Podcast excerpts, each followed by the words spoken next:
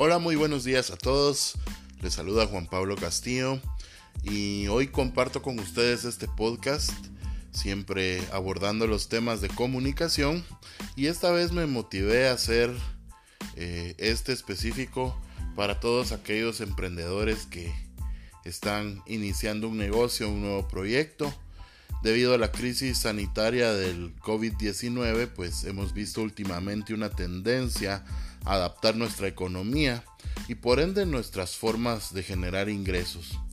Algunos han tenido que dejar el trabajo porque la empresa suspendió labores, cerró actividades y en otros casos eh, están los que quienes por el modelo de negocio de, del trabajo donde estaban dejó o tenían dejó de ser rentable y han buscado otras alternativas para generar ingresos y por lo tanto pues han emprendido un nuevo negocio y se han lanzado a una nueva aventura.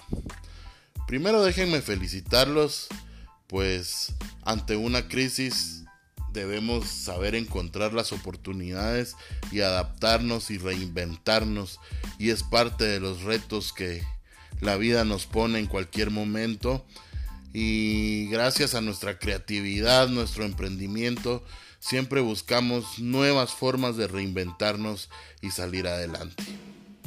Pues este podcast es para ustedes y espero que lo aprovechen al máximo. Vamos a dar algunos tips sobre cómo manejar una comunicación estratégica para lograr el éxito de nuestros negocios o nuestros emprendimientos. Si estamos iniciando un nuevo negocio y sobre todo frente a la situación actual de distanciamiento social, definitivamente es importante tomar en cuenta el saber comunicarnos, el saber comunicar nuestros servicios o productos, pero sobre todo mantener una constante interacción con nuestros públicos. Para poder entender cómo funciona la comunicación estratégica, en estos tiempos es importante eh, enfocarnos en cómo funciona también el mercadeo hoy en día. El mercadeo de hoy en día, el marketing ya no se enfoca tanto en el producto o en el cliente, sino en la generación de contenidos y de información para mantener esa comunicación con nuestros diferentes públicos. Es importante identificar con quiénes nos relacionamos en nuestro modelo de negocio y cómo queremos ser percibidos para saber comunicarnos de una manera estratégica con ellos y así poder alcanzar nuestros objetivos.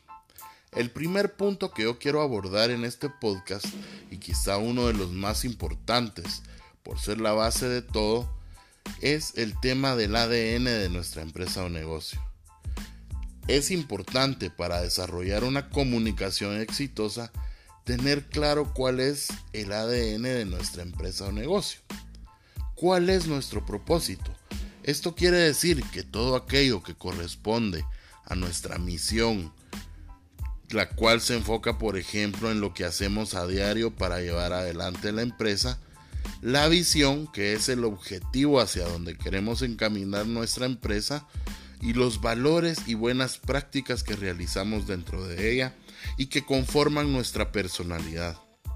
Debemos tener bien claros esos tres aspectos, bien redactados para que así podamos definir nuestros objetivos de comunicación con mayor claridad. En segundo lugar está todo lo correspondiente al branding, que no es más que construir la personalidad de nuestra empresa o negocio para saber comunicarla. El tener claro cuáles son los rasgos de nuestra personalidad, si somos amables, dinámicos, juveniles, conservadores. Un ejercicio práctico que yo siempre le recomiendo a mis clientes es preguntarnos si esta empresa fuera una persona, ¿cómo sería? ¿Cómo se relaciona con los demás? ¿Cómo viste? ¿Cómo es su carácter? Esto define una buena parte de cómo nos percibirán nuestros públicos. Nuestros públicos se refiere, se refiere perdón, a nuestros clientes, nuestros proveedores, nuestros socios, nuestra competencia. En fin, siempre nos relacionamos con una diversidad de públicos o lo que hoy en día conocemos como los stakeholders. También es importante como parte del branding tener definidos nuestros valores institucionales, es decir, en qué creemos, en el trabajo en equipo, en el respeto a la naturaleza, en resaltar nuestra identidad local y finalmente dentro de toda esta gama de atributos que definen nuestra personalidad, debemos tener bien claro y bien definidos los atributos competitivos, que es todo aquello que en el plano competitivo me hacen pues mejor o diferente ante mi competencia. Más económico, servicio rápido y personalizado, eh, un producto eh, con garantías, etc. Bien, hemos hablado del ADN y hemos hablado del branding, que es la base para generar las percepciones en nuestros públicos. Pero de nada sirve un buen ADN o un buen branding si no se sabe comunicar adecuadamente. Y por ello es importante partir del desarrollo de un nombre adecuado y una buena imagen visual. Es decir, cómo construyo la cara de mi empresa o negocio a raíz del nombre, logotipo, isotipo, colores corporativos, empaque, uniforme, incluso hoy en día sonidos, música y hasta olores que ayudan a construir una forma tangible de percibir porque recordemos que la imagen se refiere a esa construcción mental que hacemos sobre la empresa o negocio, a lo que muchas veces llamamos el concepto. Pero por otro lado, toda esa imagen debe tener coherencia con la imagen visual, que parte desde cómo comunico con imágenes, sonidos, textos, un mensaje coherente para fortalecer dicha percepción. Vamos a abordar ahora el tema del naming o el nombre que buscamos para nuestra empresa o negocio. Elegir un buen nombre para un producto o un proyecto empresarial no es tarea fácil, es una decisión crucial e irrepetible de la de que dependerá buena parte del éxito de nuestra iniciativa. Ha de tenerse en cuenta que el nombre elegido será el eje central de nuestra identidad y el mensaje más visto, leído y escuchado de nuestra marca. Hacerse de una denominación o un nombre significa pensar en los valores que queremos transmitir, en cómo percibirá este nombre nuestro público o nuestros públicos objetivos, y también en la capacidad de diferenciarse de la competencia, entre otras cosas. Hay que tener claro que este proceso solo puede ocurrir una vez en la vida de nuestra marca. Por lo tanto, debemos actuar con responsabilidad, pero con la suficiente creatividad que nos permita descubrir un nombre único, con personalidad y que sea eficaz. Un buen nombre para nuestra empresa o negocio debe ser aquel que es fácil de pronunciar, fácil de recordar, que sea breve y llamativo, pero también representativo de lo que somos, coherente y adecuado para nuestro público objetivo. Cuando piensen en la imagen visual, es importante buscar la asesoría adecuada en diseño gráfico. Un logotipo debe tener sencillez, esto quiere decir que debe tener formas simples al punto, por ejemplo, de que si un niño lo dibuja, pueda ser reconocido. Asimismo, lo hacemos en blanco y negro o lo podamos hacer tan pequeño que no va a perder su forma. A veces sobrecargamos de información y esto trae como resultado que un logo no sea manejable ni memorable, pues otro punto importante es que se pueda recordar. Con verlo tan solo un par de segundos, aquí es importante el uso de la creatividad. Un buen diseñador Bien, un buen diseñador también toma en cuenta el ADN, el branding y los objetivos para que encaje con la categoría de negocio y represente los valores y atributos. También es importante tomar en cuenta la psicología del color para transmitir las sensaciones adecuadas y la proporción del texto con la imagen. Una vez definidos cada uno de estos puntos, es importante también conocer a qué públicos nos estamos dirigiendo, con qué público se relaciona mi modelo de negocio. Por ejemplo, si yo vendo cosméticos, es obvio que mi mercado objetivo van a ser las mujeres. Pero en este segmento yo puedo definir con mayor detalle edades, gustos, preferencias, nivel socioeconómico, etc. Y toda la comunicación debo desarrollarla pensando en este grupo objetivo y toda la personalidad de mi marca debe estar enfocada en este segmento social al cual me quiero dirigir. Un adulto no tiene las mismas inquietudes y deseos que un joven, y lo que le interesa a un hombre no necesariamente le va a atraer a una mujer. De modo que es indispensable saber a qué sector de la población nos estamos dirigiendo antes de poner el negocio en marcha. Esto nos lleva a tomar otro aspecto en cuenta, nuestros productos y la forma de ofrecerlos. Deben adaptarse a las características específicas de nuestro público receptor, es decir, aquellos que serán nuestros consumidores más habituales. Para comenzar a planificar una campaña de comunicación sobre nuestros servicios o productos, es importante partir de definir detalladamente nuestros objetivos esforzándonos por describir objetivos SMART u objetivos que puedan ser medibles.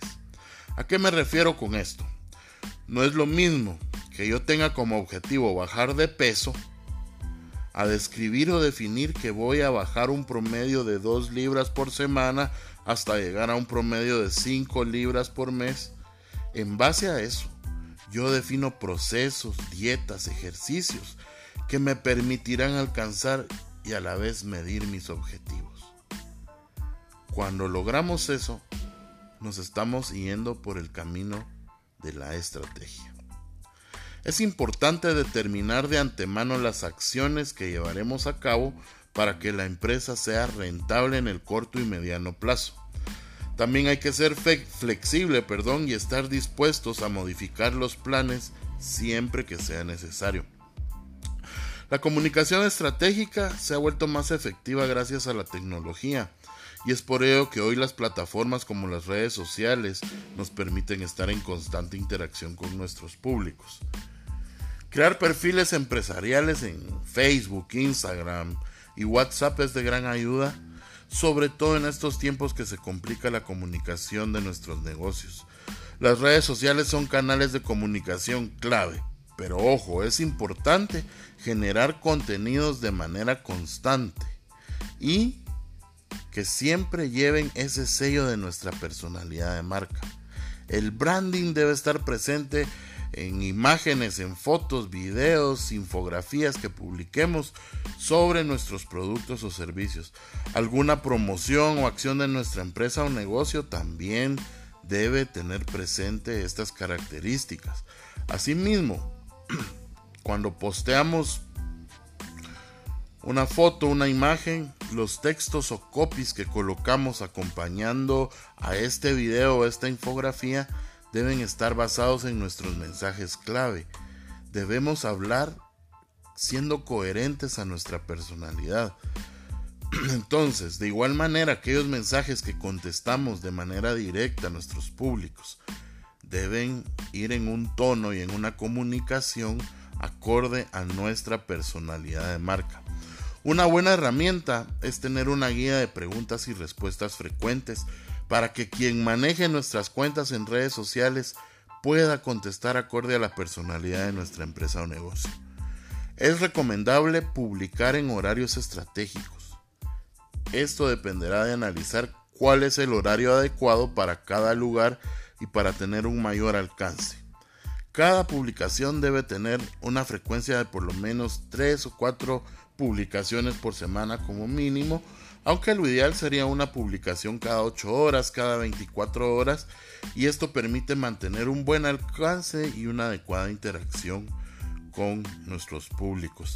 Finalmente, mi última recomendación para este podcast es que podamos construir una base de datos y categorizarla.